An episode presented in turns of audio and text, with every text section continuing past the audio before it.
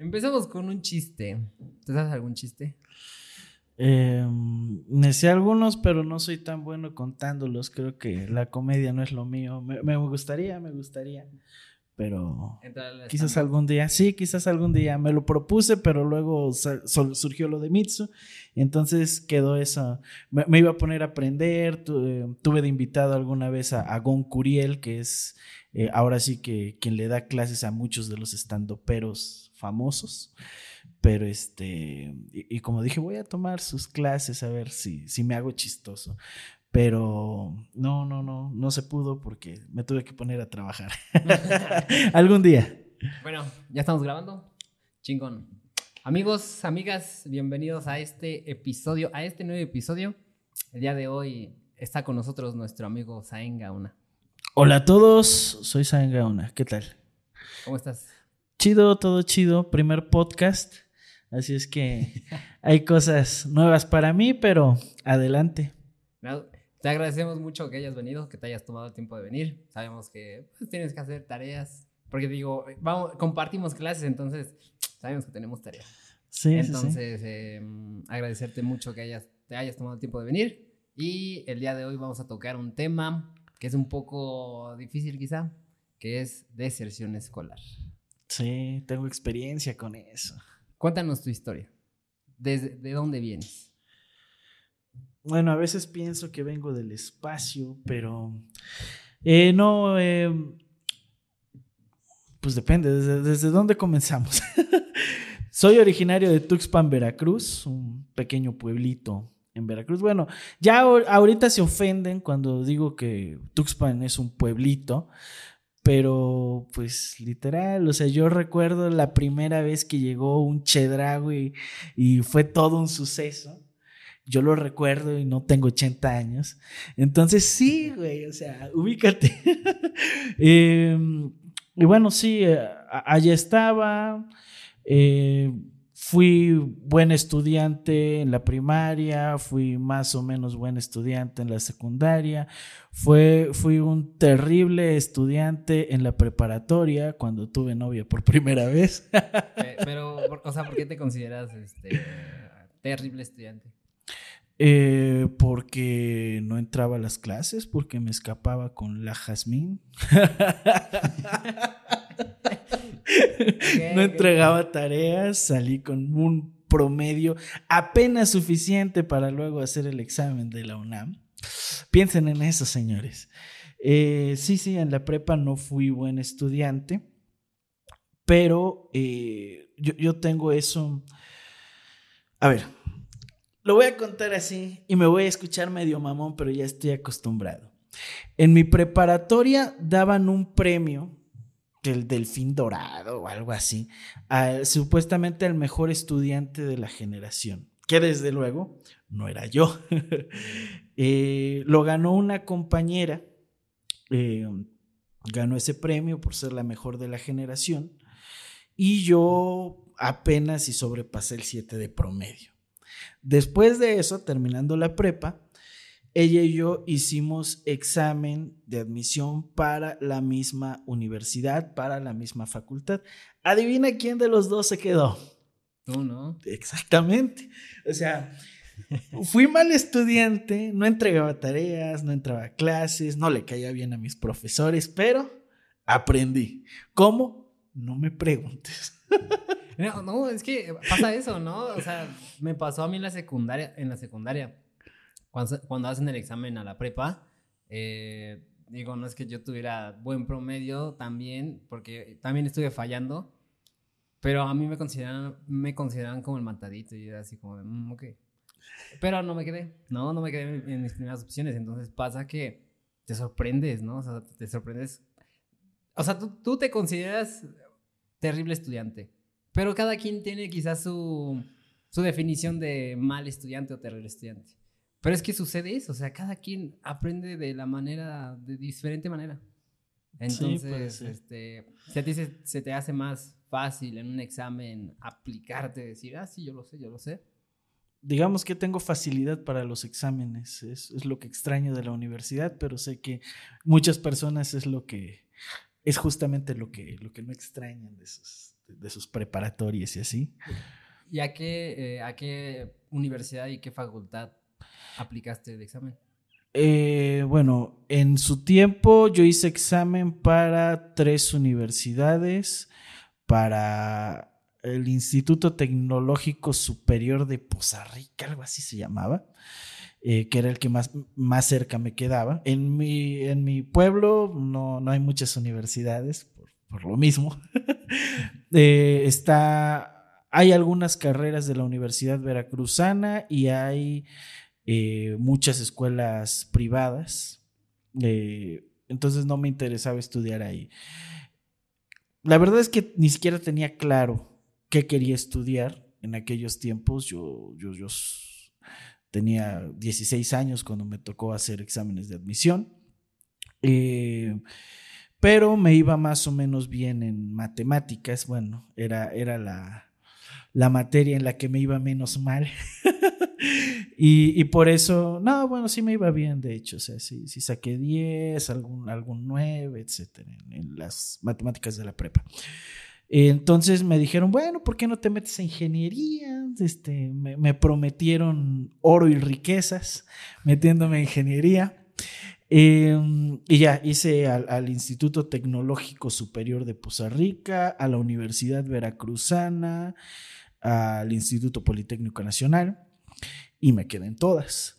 Em, pero en el Instituto Politécnico Nacional me salió un, un, mensajito extraño que decía inscripción diferida. Hasta la fecha no estoy muy seguro por qué ni cómo funciona, pero lo que me explicaron es que tenía que esperarme seis meses antes de entrar a la carrera. Y en esos tiempos yo ya no estaba feliz con la Jazmín, estaba huyendo de ella. Y le dije a mi madre que para no perder la costumbre del estudio, me iba a ir seis meses a, Jalapa, a, la Universidad Veracruzana. Y eso fue lo que hice, huyendo de mi ex, básicamente. Em, y, ya pasé esos seis meses, me divertí mucho, más de lo que debía, tampoco me fue bien en, esos seis meses en la escuela, pero eh, hice buenos amigos que, que, recuerdo, todavía alguno que, que, estamos en contacto. Em, y después de esos seis meses fue que llegué a la Ciudad de México y aquí estamos desde entonces. Y cuando tú le dijiste a tu mamá que querías seguir estudiando, más bien tener la costumbre de seguir estudiando en la universidad, ¿qué te dijo? Eh, me dijo que sí, sí, no, no tuvo problemas con eso. El apoyo? Sí, sí, sí, este, no, cuando le dije que, que iba a estudiar seis meses en, en el, eh, ¿cómo se llama? En la Universidad Veracruzana, ¿es, ¿es, eso lo que me estás preguntando? Sí, no, no tuvo problemas. Eh, mi madre nunca ha sido tan no, sé si decir apegada, ¿no? no sé si es la palabra realmente, pero, pero sí, o sea, yo, yo sé de, gente que cuando se quería ir a estudiar fuera de, su ciudad, de su pueblo natal, los padres tenían ciertos problemas, así, ay, queremos que estés aquí donde podamos vigilarte. Mi madre no. Hasta eso supongo que, que, tenía cierta confianza en mí, en que no, nunca fui tan desmadroso. Em, y dijo, no, pues sí, vete. Y si, si, si, allá hay una mejor universidad que acá, pues, pues adelante. Y si consideras que es mejor que te vayas de una vez para, para no perder la costumbre, es la excusa que di. Mm. Admito que, que no era eso, pero, pero sí, también me dijo, ah, bueno, pues vete, ¿no? Tranquilamente. Y sí, me la pasé muy bien en Jalapa. Eh, si, algún, eh, uno de los lugares donde considero que podría vivir en el futuro es en Jalapa otra vez. ¿No te gusta aquí la Ciudad de México? Sí, sí me gusta la Ciudad de México. Por eso llevo tantos años aquí. Y, um, sí me gusta la Ciudad de México, pero, pero bueno, nada, las ciudades grandes son, son un terrible monstruo, luego llegar a cualquier lado es, es, sí, es un problema, el tráfico. Extraño la comida veracruzana, ese tipo de cosas, ¿no? Digo, creo que son inevitables y donde quiera que estés, si, si, ya viviste en distintos lugares, pues extrañas cosas. Si me voy de la ciudad, voy a extrañar cosas de la Ciudad de México, pero, pero bueno, ahí, andamos, hay que... ¿Y, en la prepa, o sea, tú te dices que, que eras un terrible estudiante. ¿Tú, tus papás, eh, se, se dieron cuenta, te dijeron algo, platicaban contigo, algunos maestros. Sí, sí, sí, plati- mi madre, este, co- con, mi padre no, nunca conviví, este, pero sí, mi madre sí estaba pendiente con suma violencia. sí, sí, sí, o sea, pero pues nada, o sea, mi madre siempre estuvo pendiente de, de mis estudios hasta la secundaria, por eso todavía en la secundaria fui muy, eh, muy buen estudiante y, y lo hacía de una manera muy directa. Ella es maestra, muy buena maestra, por cierto. Eh, y entonces siempre se aseguró, pero es maestra de primaria. O sea, ella siempre se aseguró hasta donde, donde daba su, su, su- pues no, no digo que es hasta donde dé su conocimiento, pero es su, su área de especialidad, por así decirlo.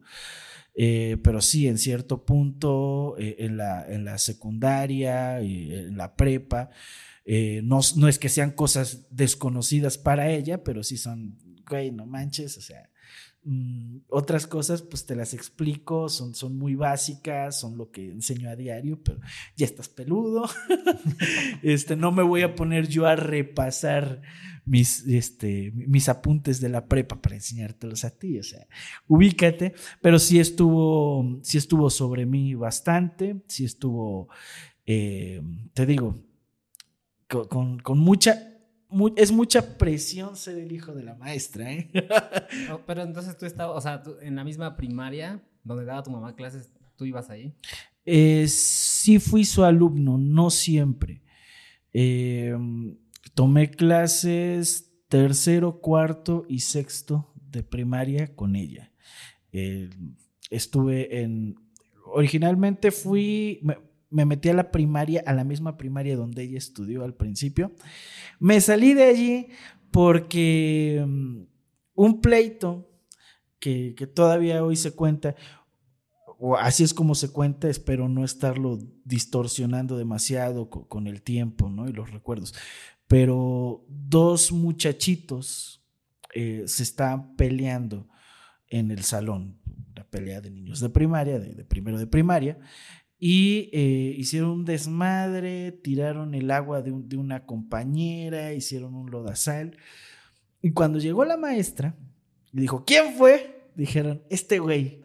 Entonces la maestra se fue contra mí, me jaló de la oreja, me llevó por un este. Sí, sí, sí. Era, eran medio, medio gachos en esa escuela, me acuerdo. Bueno, al menos así tengo los recuerdos. Este, me, me- llevaron por el trapeador, me pusieron a trapear por un desmadre que ni siquiera había hecho yo. Entonces mi madre se enteró, se encabronó y ya me sacó de allí. Y entonces solamente estudié unos meses en la, en la primaria de mi madre, luego me pasaron a otra primaria donde estuve primero y segundo, luego mi madre iba a dar tercero de primaria, así es que me llevó a su escuela, que era en un rancho cerca de Tuxpan, el Ojite Rancho Nuevo, y ahí tuve tercero con ella y después dio cuarto, así es que seguí con ella, en quinto ya no dio quinto, me regresé a, a- a la primaria de Tuxpan y en sexto dio sexto, así es que fui otra vez. Y, y sí es pesado, ¿no? Ahí sí no... O sea, tienes la maestra 24/7. Aprendí mucho, desde luego, pero no, no había excusa. O sea, llegando a la casa, mi madre sabía la tarea que yo tenía que hacer, lo que yo tenía que estudiar. Y, y- y llegando a la escuela no, no podía poner excusas y decir, ah, es que mi perro se comió mi tarea porque mi maestra sabía que no tenía perro. Pero bueno. Entonces, o sea, está muy chistosa la historia porque sí sabemos, yo creo que nos ha tocado eh, varios compañeros que su papá sea el profesor. No, a mí me tocó en la secundaria. Pero es como de, pues, X, o sea, digo, yo no tengo problema. Pero tampoco se veía que el señor tuviera preferencia hacia su hijo, o sea, lo trataba como un alumno cualquiera, ¿te trataban como un alumno cualquiera? Eh, no, a mí sí me pegaban mis madrazos. ¿No Sí. en el salón? Sí. Estamos hablando de otra época. Pareciera que no, pareciera que no nos llevamos tantos años, pero los, los 10 años que te llevo de vida pesan. O sea, en Ah. aquellos tiempos mm, los maestros eran más violentos que los que te tocaron a ti. Y desde luego ella no era así con sus, compañ- con sus alumnos normales, o sea, se se limitaba con ellos. Pero yo, o sea, sabía que no iba a ir este, mi madre a reclamarle nada. Entonces sí, o sea, con ellos quizás era gritona, ¿no? Eh, con, con, sus... ahorita ya incluso eso es, es, un gran pecado, pero en aquellos tiempos era lo normal que los maestros fueran regañones, que los maestros fueran gritones, que los maestros fueran estrictos, con la mayoría de sus alumnos conmigo sabía que tenía todavía más, este, sí, sí, más posibilidades. Y la verdad es que yo era, o sea, yo siempre fui muy, muy mula, digamos, muy, este, eh, no sé si, si, no sé cuál sería la palabra exacta, no, sé si decir rebelde o, o qué, pero sí, o sea, yo era latoso, yo era, yo era, siempre fui, o sea, contradecía a los maestros y demás. Eh, eh, entonces, pues sí, o sea, debo admitir que, los castigos que yo tenía diarios, eso sí, luego los compartía con otros compañeros. Hacíamos varias cosas, qué buenos tiempos. Lavábamos baños, recogíamos basura, limpiábamos la escuela. De nada, de nada, compañeros. Pero bueno, es cierto, no, no, presentamos bien. Tienes 30 años. 31. 31, 31. Ya platicamos, pero para nuestros escuchas que no saben. Terminaste la, terminaste la preparatoria, eh, hiciste el examen para el Politécnico a la ingeniería de... Telemática, ingeniería telemática. Pero eh, te quedaste, pero te, salió tu resultado que tenías que entrar en año diferido, o sea, hasta enero, ¿no? Y seguiste estudiando, porque tú quisiste eh, la carrera de... Ingeniería mecánica eléctrica, que en aquellos tiempos existía, ya no existe. Ahora solo es ingeniería mecánica o ingeniería eléctrica. Ayer eran juntas, ingeniería mecánica eléctrica, en la Universidad Veracruzana de Jalapa. Ok. Estuviste, dice, seis meses en Jalapa estudiando mecánica, electromagnética, no sé qué cosa. Ingeniería mecánica eléctrica, sí. Entonces, como ya tenías tu lugar en el poli, te viniste para acá. Sí. ¿Y cuánto tiempo estuviste aquí? Bueno, en esa carrera. Sigo aquí. este, en esa carrera estuve eh, cinco semestres. Cinco semestres. carrera. ¿Cuántos semestres duraba? Diez. Diez. Y aquí va la pregunta. ¿Por qué la dejaste? Nunca me gustó. Esa es la, esa es la respuesta. O sea, te digo, yo entré porque, porque me dijeron, uy, no, pues es que eres bueno para las matemáticas, seguramente te va a ir bien en la ingeniería y obviamente todos los ingenieros son millonarios, ¿no? Entonces, yo me lo creí, ¿no? Entonces dije, no, pues sí, este, está bien, porque no, te, eh, o sea, más allá de que yo me lo creyera, es que no tenía opciones. ¿No? O sea, no, no, sabía. Eh, yo en aquel momento ya tenía una, banda con, mis, amigos, no con compañeros. Eh, tenía una banda allá en Tuxpan, el quinto elemento. Eh, y me gustaba eso, ¿no? Pero, pero decía, bueno, ¿y si quiero estudiar algo referente a esto que estudio? Porque soy un, sujeto que con sus amigos se reúne a cantar y, eso, eso, pero yo no sé solfeo y esas cosas como para meterme a estudiar canto, por ejemplo, eh, ni, ni, ni, ningún instrumento, ni nada.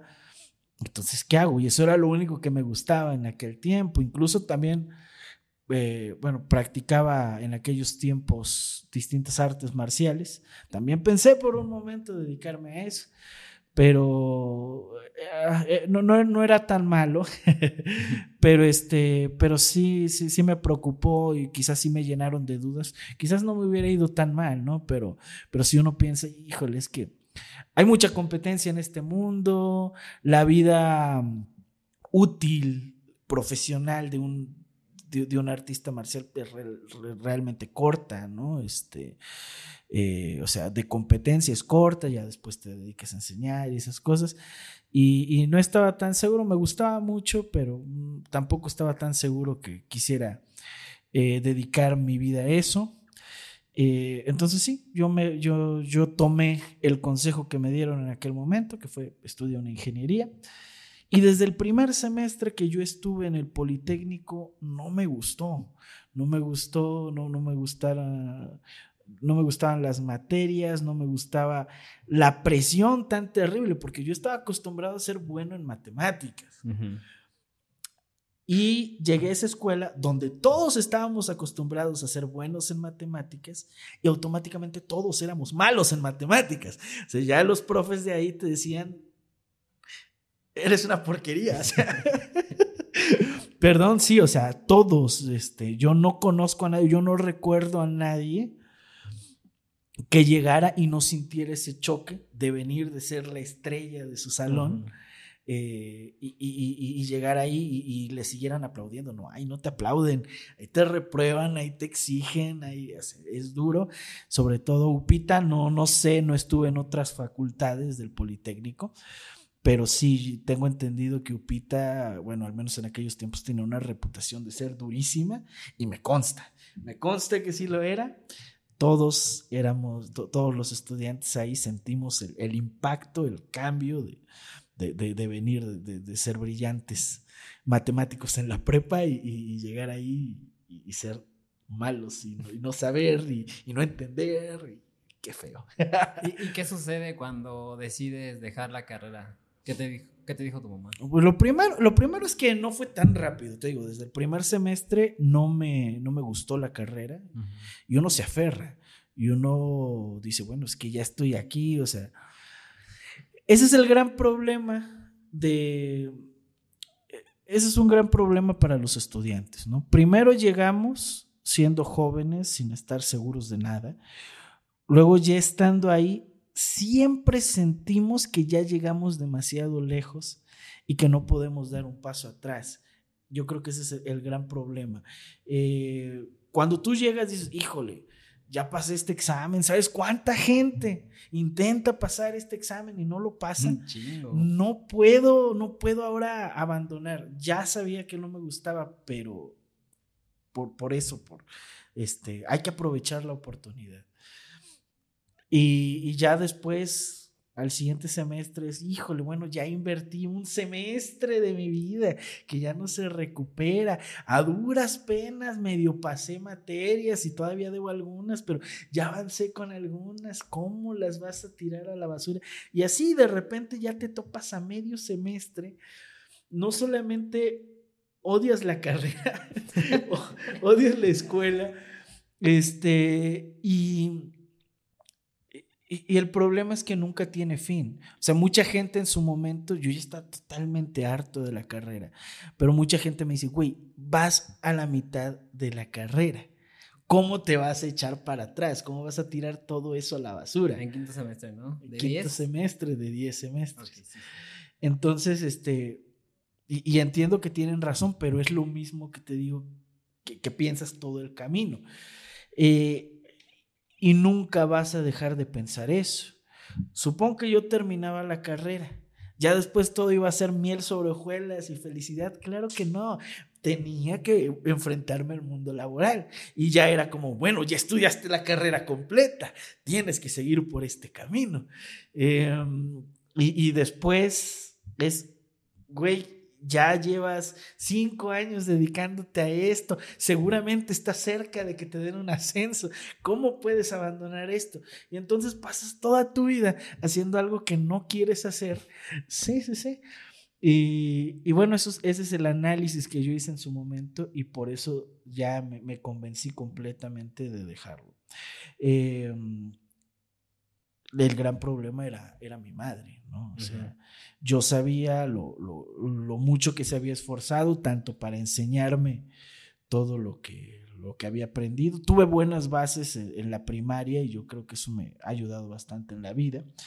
Em, sí, eh, decírselo a mi madre fue duro. Yo supongo que quizás me convencí mínimo un semestre antes de que debía salir, pero pero no, no, quería, no quería enfrentarme a mi madre, sabía que sería una gran molestia, incluso una gran decepción para ella. Y este, pero, pero nada, las cosas eh, caen por su propio peso. no, finalmente uno tiene que, o sea, tuve que ir, tuve que decir, no, ¿sabes qué, mamá? Ya no quiero, ya no quiero seguir, sí se enojó, sí me, este, si se decepcionó, que quizás es lo que, lo que más duele, ¿no? En este tipo de situaciones. Si se preocupó, si piensa, híjole, ¿qué va a hacer de este güey que no va a estudiar una carrera seguramente? En dos meses será un vagabundo. Eh, sí. Exacto. Este, ese tipo de cosas. Ahora sí, voy a decir algo que creo que también es importante para, para la audiencia que nos esté escuchando, que se encuentra en situaciones similares. El tiempo que tú inviertes en algo productivo nunca se va a la basura. Si tú, em, si, si, yo estuve estudiando y estuve ahí cinco semestres y uno piensa, bueno, qué desperdicio de tiempo, ¿no? Dos años y medio, ¿no? Dos años y medio de tu vida, dos años y medio de una carrera y, todo lo terminaste tirando a la basura. Bueno, debo decirles que en el Politécnico, eh, llegando, llegando, hubo un torneo de ajedrez. Eh, yo participé, yo gané. Y así fue como fui a mi primer nacional de ajedrez, en el que me fue terrible, pero esa es otra historia. Eh, el punto es que en el tiempo en el que estuve en, el Politécnico, y le pueden echar la culpa a eso de que no me puse a estudiar más, pero estuve jugando ajedrez, había club de ajedrez ahí, este, jugué mucho, hice, hice buenos amigos, eh, eh, Edmundo Chávez, que todavía el año pasado fuimos a un torneo juntos, está, eh, le decíamos el Frankie, se llama... Luis, Luis Alejandro Reyes, ¿no? el, que está a cargo del club de ajedrez. Eh, jugábamos mucho, había torneos, el Politécnico, eso sí lo tengo que decir, y, le debo mucho al Politécnico porque me, me, patrocinó mis primeros torneos. Y actualmente pues, se podría decir que, que lo que tengo es gracias al ajedrez que estuve practicando en esos años, en un punto clave de mi vida, en la universidad. Algunos dirán, bueno, pues eso no tiene nada que ver y eso lo pudiste haber hecho por otro lado, ¿no? Y quizás sí, pero es donde me puso la vida y, es algo que pude aprovechar que innegablemente eh, repercute de manera positiva en mi vida actual. Uno no se fija en el momento y piensa que está perdiendo el tiempo y piensa que, que no va a aprovechar, etcétera pero las cosas productivas que haces en algún momento se utilizan. Eso ya me ha pasado más de una ocasión en la vida y yo creo que hay cosas que, igual me servirán, que ahorita todavía no me han servido. Alguna clase que tuve en el Politécnico o alguna clase que haya tenido en algún otro lugar, yo sé que en algún momento dirá, ah, bueno, no me sirvió para terminar la carrera, pero la ocupo para esto. Así sea para enseñarle a alguien que, necesite este, conocimientos básicos de álgebra lineal o lo que sea. este, pero, pero sí, yo sé que, me servirá. Eh, también, o sea, mis tiempos en la banda, que bueno, se extendieron porque después de dejar el Politécnico yo volví a formar un grupo, formé parte de distintos grupos aquí en la ciudad. Eh, esa fue mi escuela de publicidad, que también es a lo que me dedico. Entonces, muchas de las cosas en las que uno invierte su vida eh, son útiles en el futuro, por más que en el momento sientes que estás perdiendo el tiempo. Y ese me parece eh, uno de los mejores consejos de vida que yo tengo para dar, porque, porque te sientes frustrado muchas veces en la vida y sientes que no estás haciendo lo que deberías de hacer y tú no lo sabes tú no lo sabes, o sea, igual después, después le, das uso y, este, y, agradeces todo ese tiempo y todo ese esfuerzo y, todo eso. Eh, entonces, bueno, que, no, que no te dé miedo empezar de cero, creo que es mi, eh, te digo, es, mi conclusión, porque nunca empiezas de cero, porque todo lo que hiciste te va a servir. Todo lo que hice eh, me, me ha servido y lo que no me ha servido, sé que me servirá en algún momento. Así es esto. y haciendo una pausa, él, tiene un, perfil en TikTok, ¿verdad? Donde enseñas ajedrez. Eh, sí, en TikTok, en Facebook es la página principal, es donde, donde tengo más seguidores, más, este, más audiencia quizás. Eh, también subo videos a YouTube, sí, en distintas plataformas hago cosas de ajedrez. Eh, doy clases en Twitch los domingos completamente gratuitas. Eh, viví de dar clases no gratuitas durante toda, toda la pandemia. Eh, no, no tuve necesidad de salir de casa. Y para mí sí fue un cambio muy padre, porque justo antes de la pandemia a mí no me iba bien. O sea, antes de la pandemia yo me dedicaba a dar clases en, en escuelas. Pagan terrible. Pagan terrible. O sea, simplemente eso no era suficiente. Pero clases de ajedrez de ajedrez en, escuelas, eh, en, primaria, en kinder, así, este, pagan muy mal. ¿Cómo sobreviví? Porque no era suficiente ni para eso. Eh, como siempre fui bueno, eh, les guste o no a mis haters, siempre he dado muy buenas clases, me gusta mucho los niños se emocionaban mucho y eran escuelas privadas, pues digamos niños con un poquito de dinero, como para decirle a sus padres, papá, me encanta el ajedrez, quiero clases particulares. De eso vivía realmente. O sea, mi, yo dar clases en las escuelas era más bien una estrategia para acercarme a, posibles interesados en las clases este, particulares. Y era de eso de lo que yo vivía. En aquellos tiempos tampoco cobraba tan bien, pero cobraba lo suficiente para sobrevivir con las clases particulares que le daba a los niños y con lo poquito que me llegaba de las escuelas. Y así era como, como yo medio sobrevivía antes de la pandemia.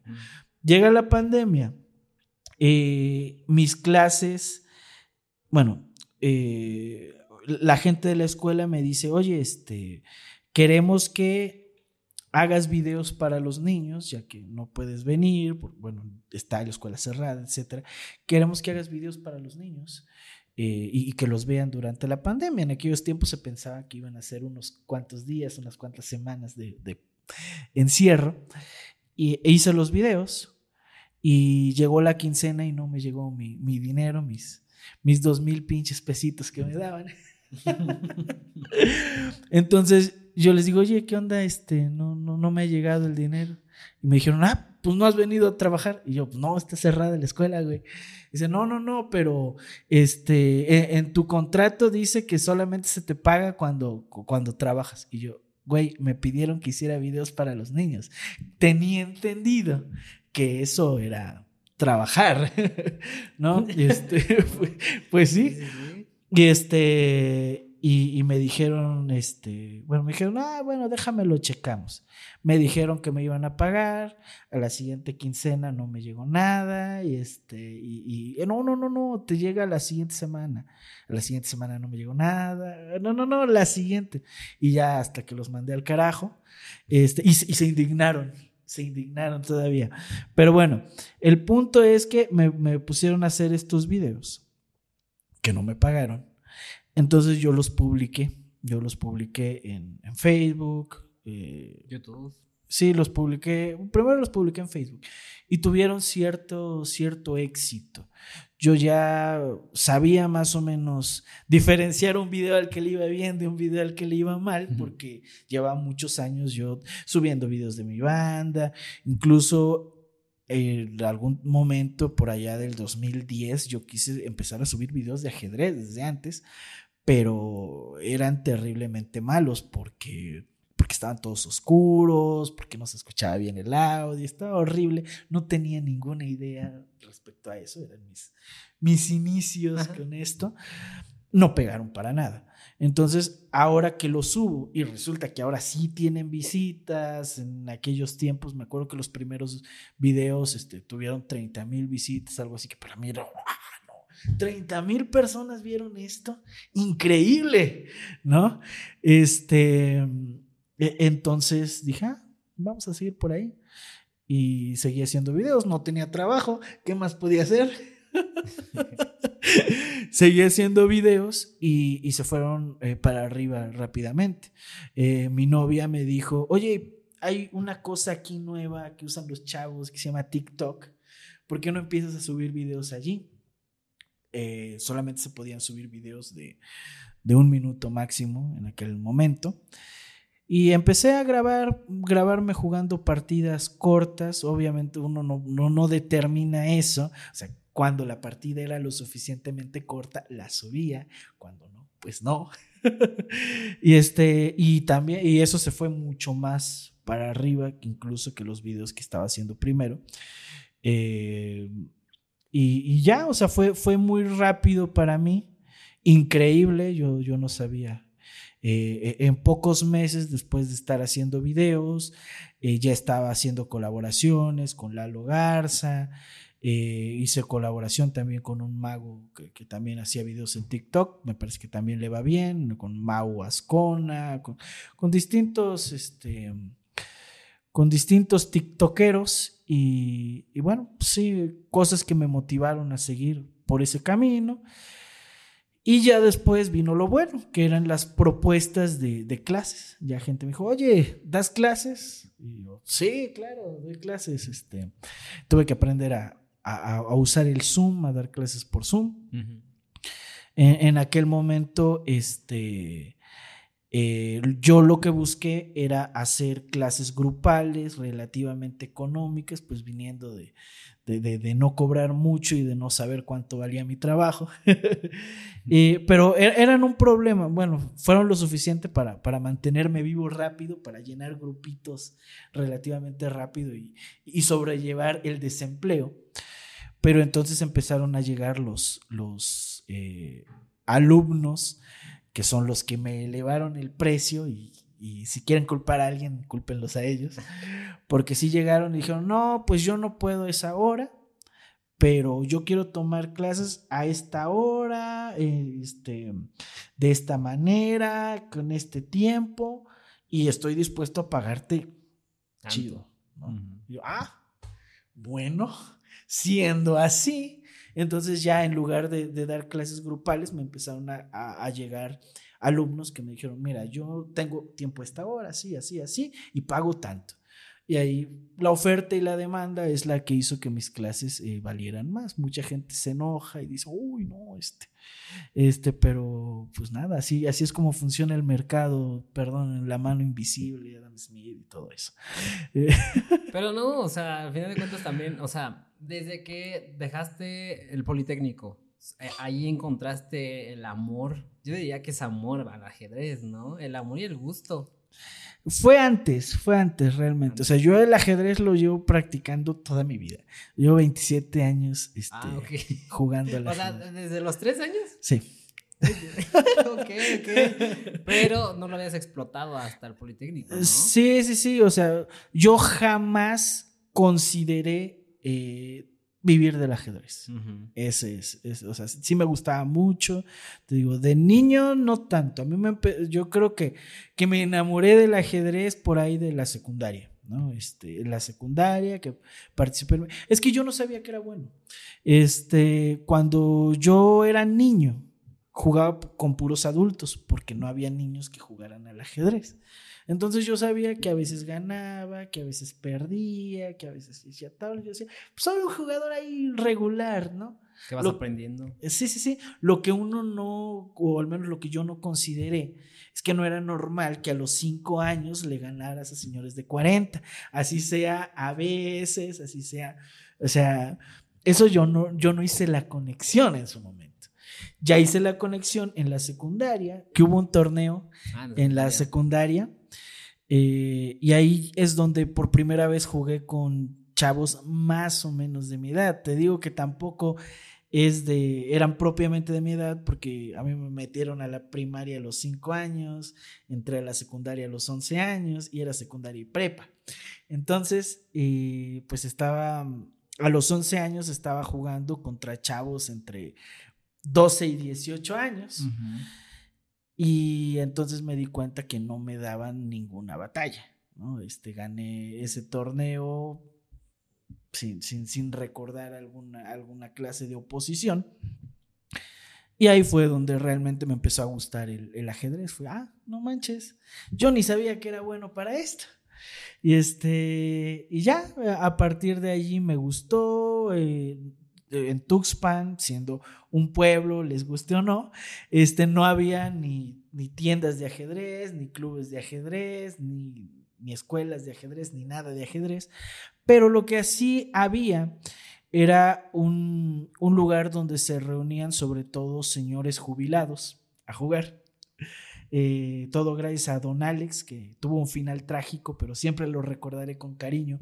Ese señor que era el que nos brindaba el espacio eh, en su casa eh, para, que, para que fuera gente a jugar. Normalmente eran señores ya de la tercera edad, había algunos no tan, no tan grandes. Y un niño de 11 años que llegó ahí queriendo, queriendo aprender. Obviamente yo llegué nada más a que me ganaran.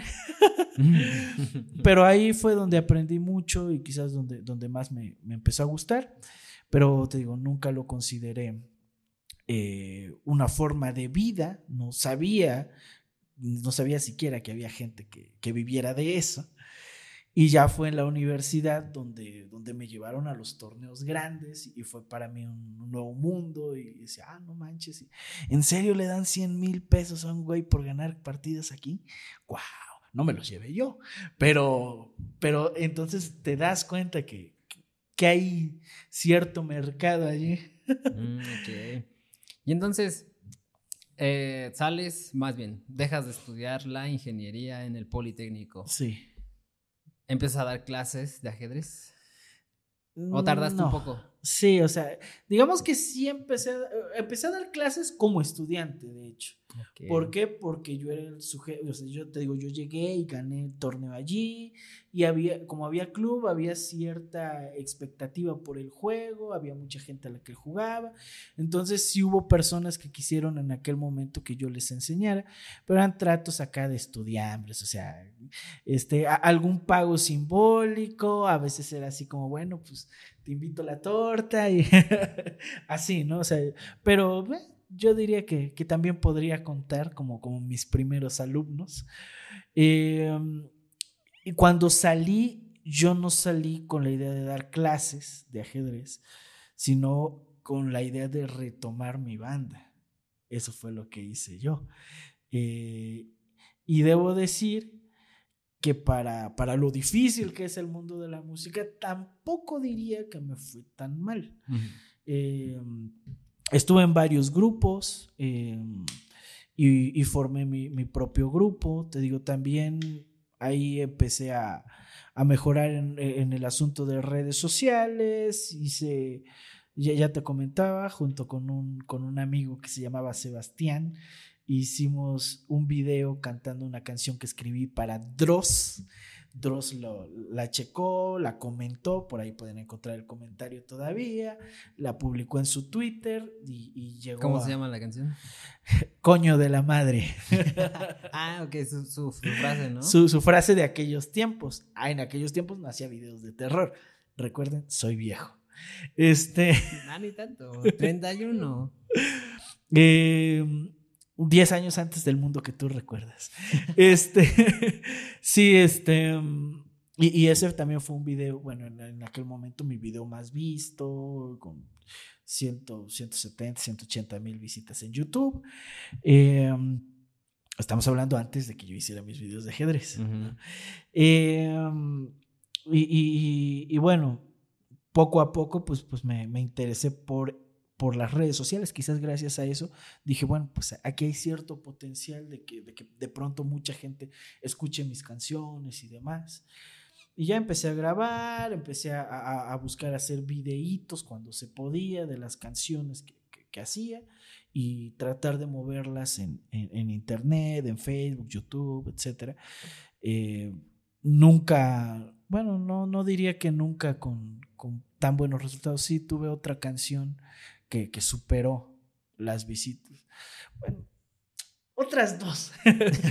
sí, sí, sí, o sea, realmente no me fue tan mal.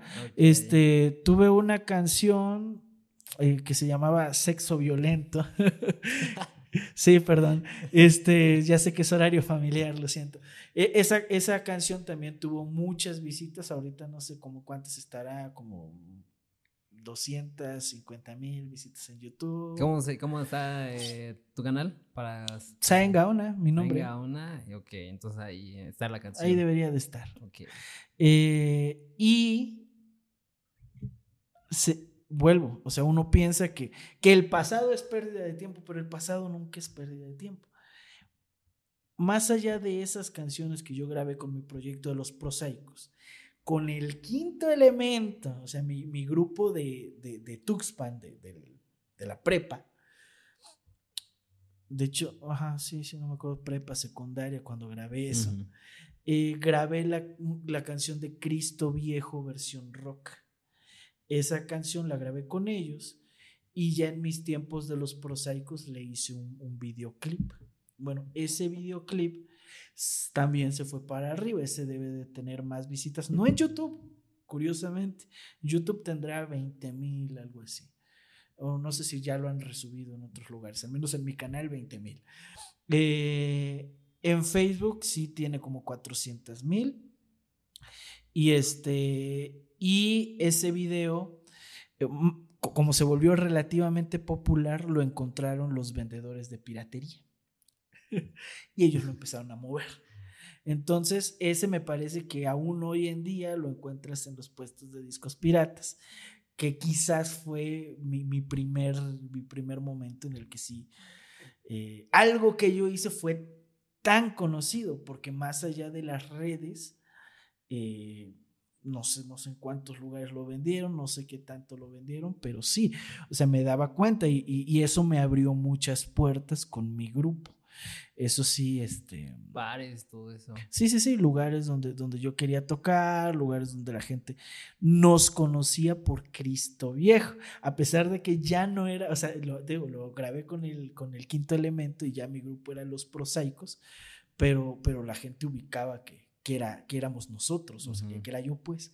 Entonces, este, sí, sí, sí, mis mejores eventos y los lugares donde, donde más o menos sí tuvimos audiencia fue gracias a, esa canción que era la que querían escuchar y ya todo lo que hacíamos en, en, ese momento, este, estuvo padre, me divertí, no me morí de hambre, tampoco, tampoco gané mucho dinero, pero sobreviví y me quité la espinita, eso también es importante, y aprendí, porque también es otra cosa que mucha gente dice, uy, ¿cuántos años le dedicaste a una banda? No te hiciste famoso y no vives, este, no, no vives de la música, no, pero te digo, o sea, también eso fue algo que me enseñó, eh, me, puso a esforzar, primero, hacer videos, grabar canciones, ¿no? Yo la primera vez que entré a un estudio de grabación, ya fue hace muchos años, hace 20 años, y este, eh, entonces eso, grabar, quizás al principio grabaciones más aficionadas, luego ir mejorando un poquito,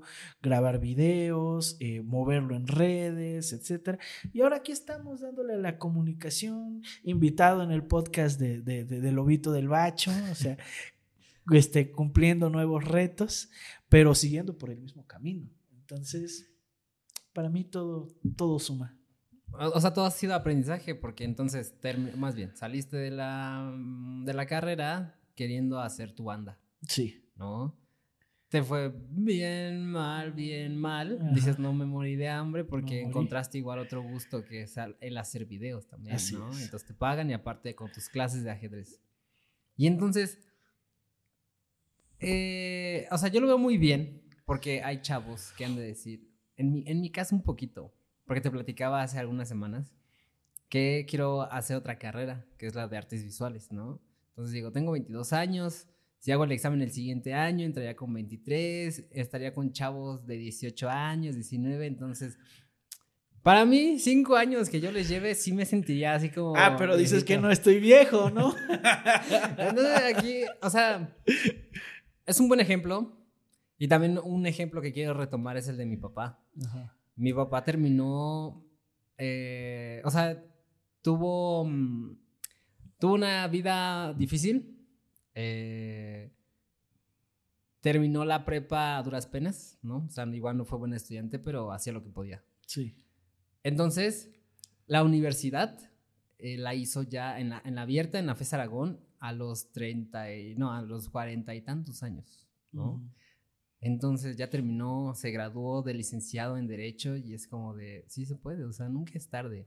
Nunca, nunca, nunca es tarde. Entonces también tengo ahí mi ejemplo, o sea, decir, puedo ponerle quizá pausa a esta carrera o terminarla y empezar a hacer la otra, ¿no? Digo, hay tiempo para todo, todo es aprendizaje. Entonces, ¿por qué el decidir? Ah, Es que a mí me habías comentado que habías estudiado música. Sí. Oh, también, perdón. Habías, este, eh, habías estudiado música.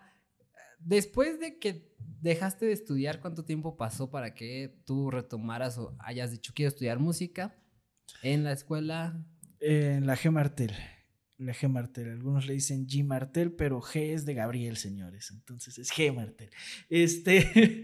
em, sí.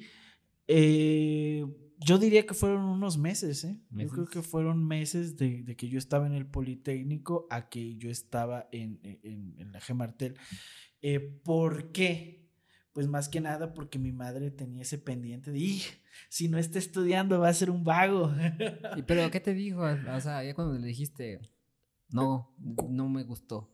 Cuando le dije, te digo, originalmente se, se enojó, se decepcionó, pero lo tuvo que aceptar, sí, o sea, no sé, no sé. Pero este, te estuvo dando algunas otras opciones, decir, en cuanto a otra carrera, yo te Eh, apoyo. Porque sí. cuando yo creo que te viniste para acá, te estuvo apoyando igual económicamente. Sí, sí, ¿no? correcto, correcto.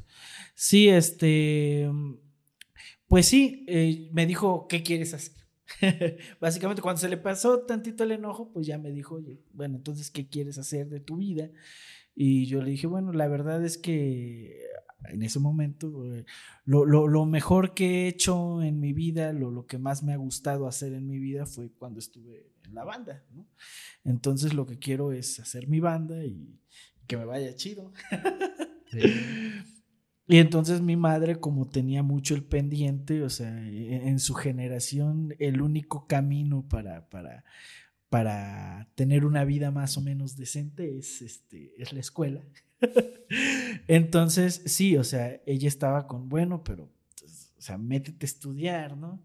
Y yo le dije lo, lo que le dije al principio, es, fue así de, eh, eh, o sea, yo no, yo, yo soy un, cantante eh, de, de- de práctica, o sea, de, de- me subí al escenario nomás por, porque quise y, poco a poco fui aprendiendo, pero yo jamás he estudiado.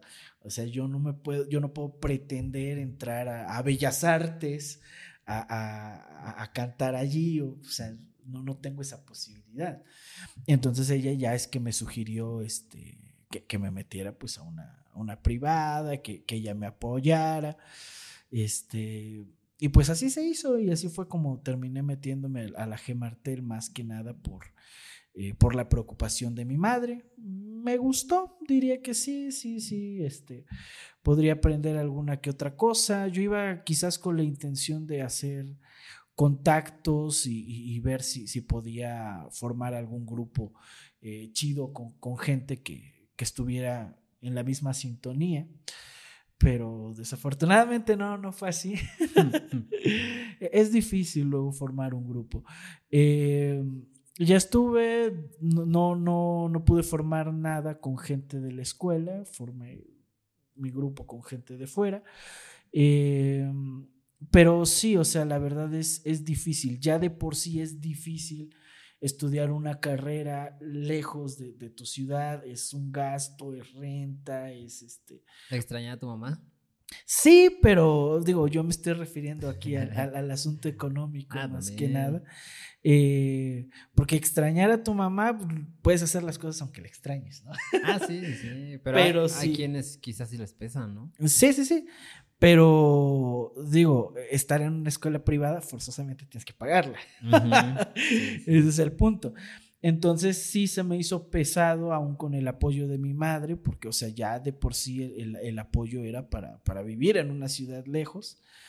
Y, y- y- y la, y la música no paga muy bien, que digamos.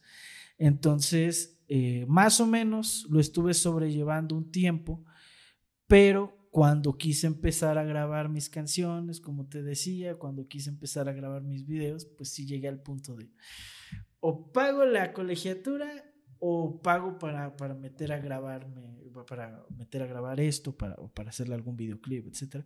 Entonces fue que, que también dejé eh, la escuela de música, que vendría a ser mi, mi tercera deserción, ¿no? Porque primero estuve en Jalapa, ¿no? Entonces esa fue la primera. Pero la, primera fue así como de. No, no, bastantito para saltarme la otra. Exactamente, pero pues, también uno podría decir, bueno, pues, es la tercera carrera que abandonas. Y ahora la cuarta, que es la actual. Y la cuarta no la pretendo abandonar.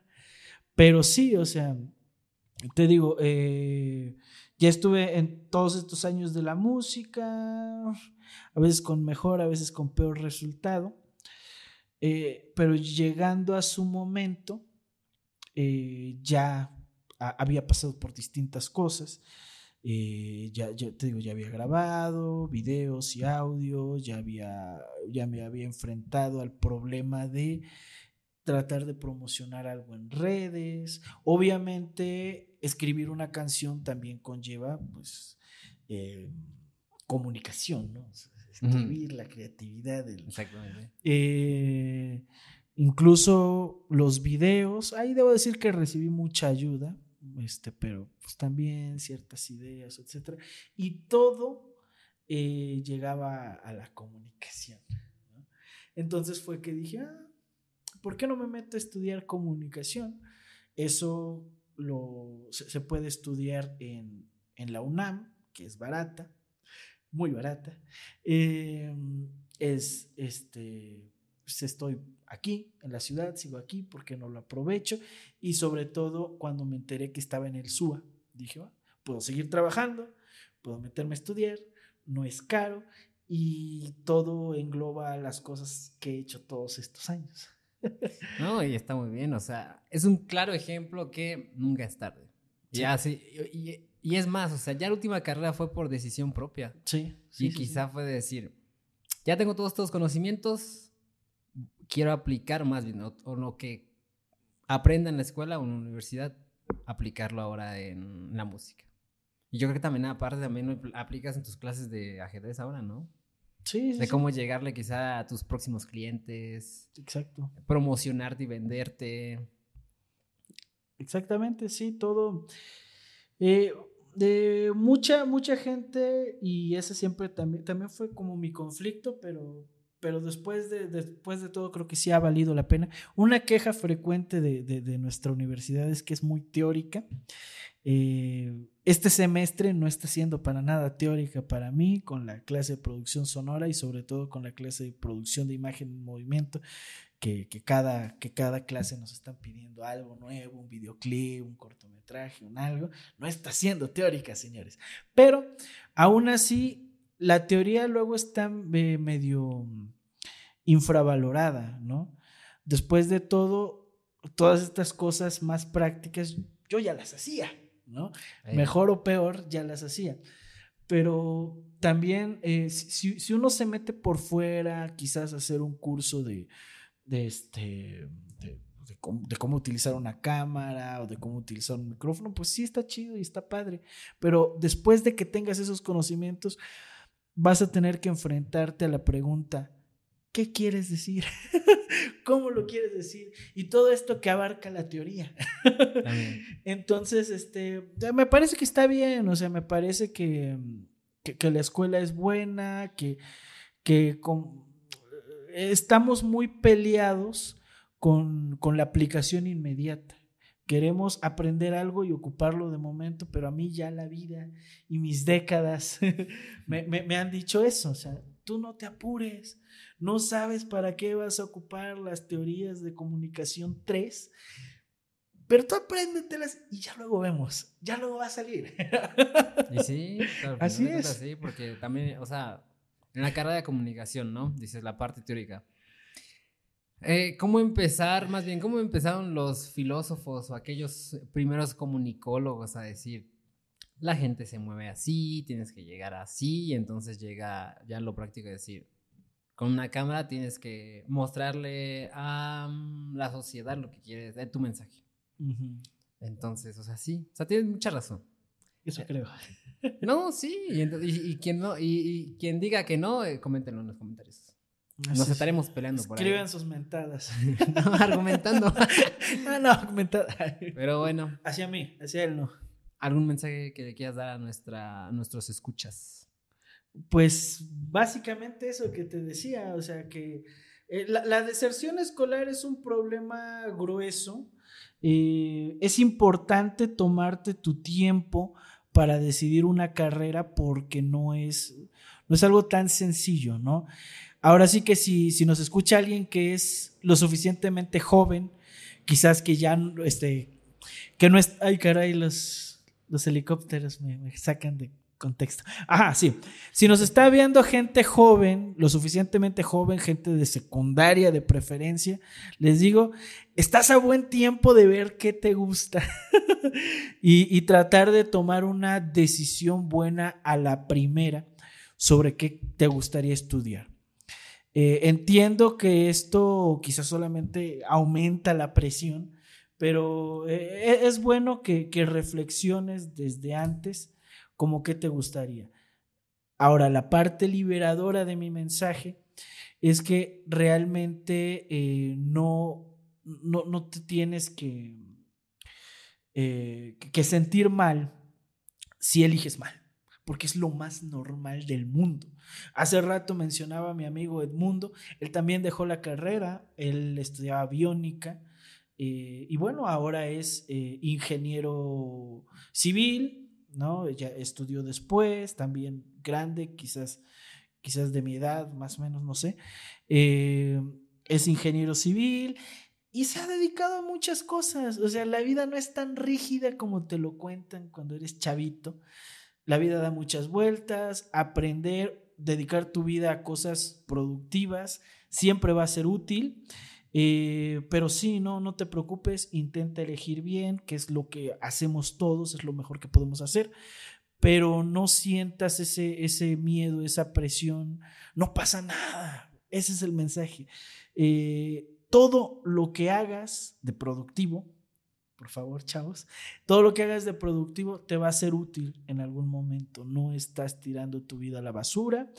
Em, entonces, bueno, tú inténtalo. Si no te gusta, también diría que, que, no te dé miedo eh, cambiar. Tampoco te estoy diciendo que, que te metas y, y, el maestro me miró feo, así es que me voy a salir de la carrera. Tampoco, o sea, también aguanta vara, pero este, Pero sí, o sea, tampoco, si ya decidiste que algo no te gusta, que no te dé miedo volver a empezar, porque, porque todo lo que hiciste previamente te será útil a corto, mediano o largo plazo. Eso es lo que me ha enseñado mi experiencia.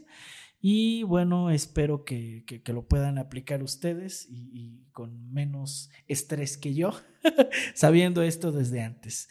Y bueno, creo que eso sería. No, eh, y está muy bien, o sea, te digo, de, mencionabas desde la secundaria, pero es que ahí te va. Yo en la secundaria decía que quería ser presidente. Ah, muy bien. Luego que quería ser DJ de música electrónica, porque me gusta mucho. Y luego fotógrafo.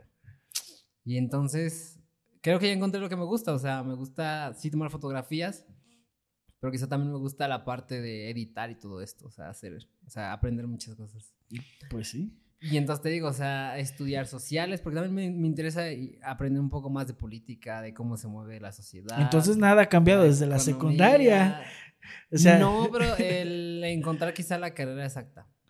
Pero hay quienes aplican el mamá me equivoqué carrera, ¿no? Porque luego hay ejemplos muy mm, más remarcados en el hecho de decir, estaba estudiando tal persona, X persona, medicina y terminó estudiando artes, ¿no? Y es como de, eso sí, eso, es cabrón.